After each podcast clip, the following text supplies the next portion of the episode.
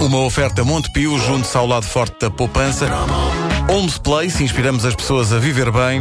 E Saúde Prime, saúde para todos.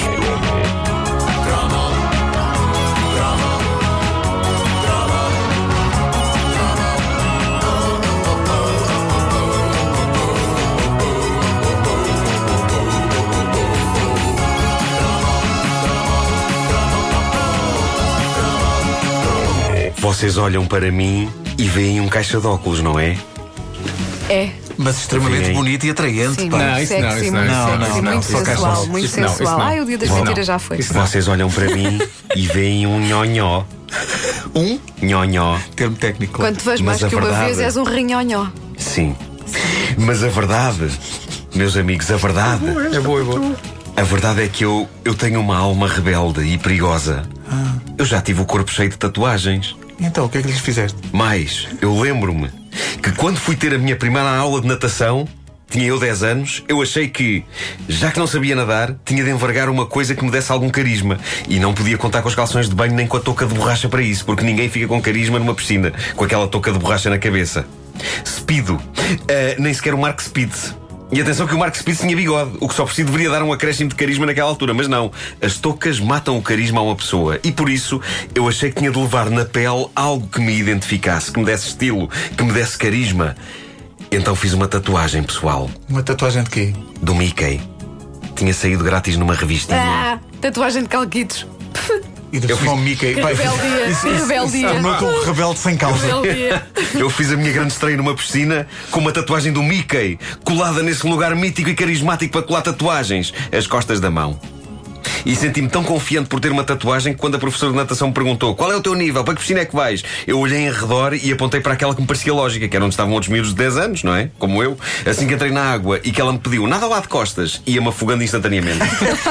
e e seguiu-se um momento embaraçoso em que ela me disse: não. não, tu és naquela piscina. E apontou para a zona onde estavam crianças de 4 e 5 anos Só a molhar os pezinhos. que evidentemente ficaram doidas com a minha tatuagem do Mickey. Do mal ou menos, eu era um rapaz de 10 anos numa piscina de nível zero, mas para aquela petizada, pelo facto de ser mais velho e ter um Mickey nas costas de uma mão, eu era um deus. Eu era o homem que vinha do futuro. Enquanto quase te afogavas, não gritavas Mickey, ajuda-me! Não, apenas, apenas Ah, muito embaraçoso. Ah, pronto, está bem que eu usava tatuagens do Mickey, está bem que eram de aplicar com água, mas eram tatuagens, caramba. Não há nem sequer um, um, um- um grão de perigo e de carisma em usar uma tatuagem, mesmo sendo do Mickey, mesmo sendo com água, mesmo acabando por desaparecer da pele passada uma semana. Que tragédia quando isso acontecia. Quando, à força dos banhos, malditos banhos, uma pessoa começava a ver a tatuagem esbater-se até ficar um fantasma do que já fora e desaparecer. Este é o cromo sobre as tatuagens. Não as tatuagens no sentido sou tão mau e fixe que vou aguentar horas com uma coisa a ferver, a sulcar-me desenhos na pele, mas as tatuagens que nos fizeram espernear de prazer na era croma e que são uma daquelas coisas duradouras. Consta que ainda hoje há miúdos a usar este tipo de tatuagem old school. Aqui eram uns quadradinhos, lembram-se? Quadradinhos de papel, com uma imagem assim esbatida e virada ao contrário. Nas costas tinha impressas as instruções e as instruções diziam que devíamos pegar no quadrado e apertá-lo contra a zona do nosso corpo onde queríamos colar a tatuagem, depois deixávamos cair água em cima da torneira, apertávamos durante uns minutos e aí residia a grande emoção de aplicar este tipo de tatuagem. Se tirássemos aquilo antes do tempo, o resultado podia ser desastroso. O Mickey sem orelhas. Mickey sem orelhas é horrível. Horrível. Sei que o meu coração batia forte nesses minutos que antecediam o lento levantar do quadrado de papel. Porque foram muitas as tatuagens que arruinei por não saber esperar. Porque eu tirava cedo demais. Era triste. E aquilo acabava por ser didático. Era uma verdadeira lição de paciência. Depois de levantar do papel, o momento em que víamos uma personagem Disney completamente entranhada nos nossos poros, epá, era emocionante. Era Às vezes emocionante. também saía nos pacotes de batata frita, não é? Sim, Também, sim, também, sim. também. É verdade. Infelizmente o pessoal da Matutano nunca, nunca, nunca pensou em pôr uma tatuagem que dissesse Guiné 1965. É, pá, isso aqui era amor, Amor de, de mãe. mãe. Amor de mãe, sim. O respeitinho que tu terias tido na piscina com uma Guiné. tatuagem em vez do Mickey. É pá, sim, em vez do Mickey com Guiné, 1960 e tal, ainda eu não era nascido, mas tudo bem. Ahm, mas. Eh, Já vieste ao mundo com a tatuagem.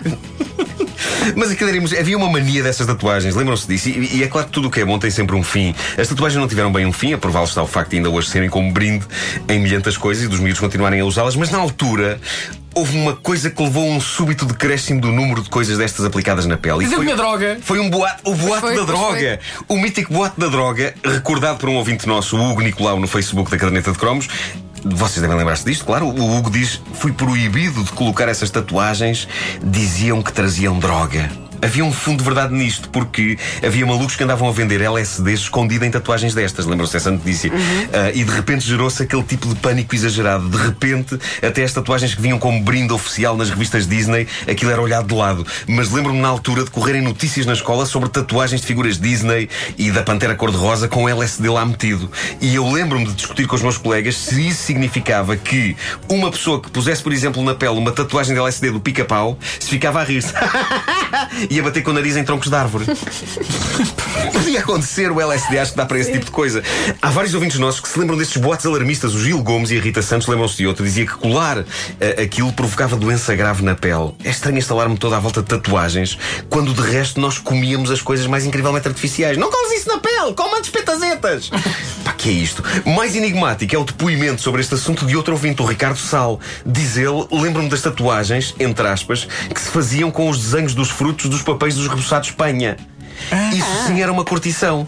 Eu não faço ideia como é que se podia transformar um papel de um reboçado ou de um caramelo de panha numa tatuagem. O que sei é que me parece que a ter saído a alguém, a tatuagem com LSD saiu ao Ricardo. Exato. Ei, aos caramelos Espanha, tenho um ananás no braço. Muito bom. Os melhores de sempre, claro, limão. E sim, sim, é verdade, é verdade. Eram aqueles que acabavam depressa. Se tivesse uma tatuagem dessas na piscina que era bom. Vai para aquela piscina. O quê? Aquela onde estão os elefantes?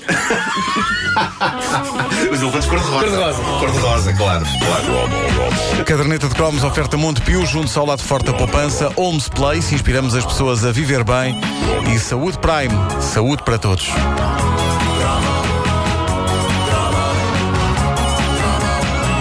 A caderneta vai a caminho do cromo 1000.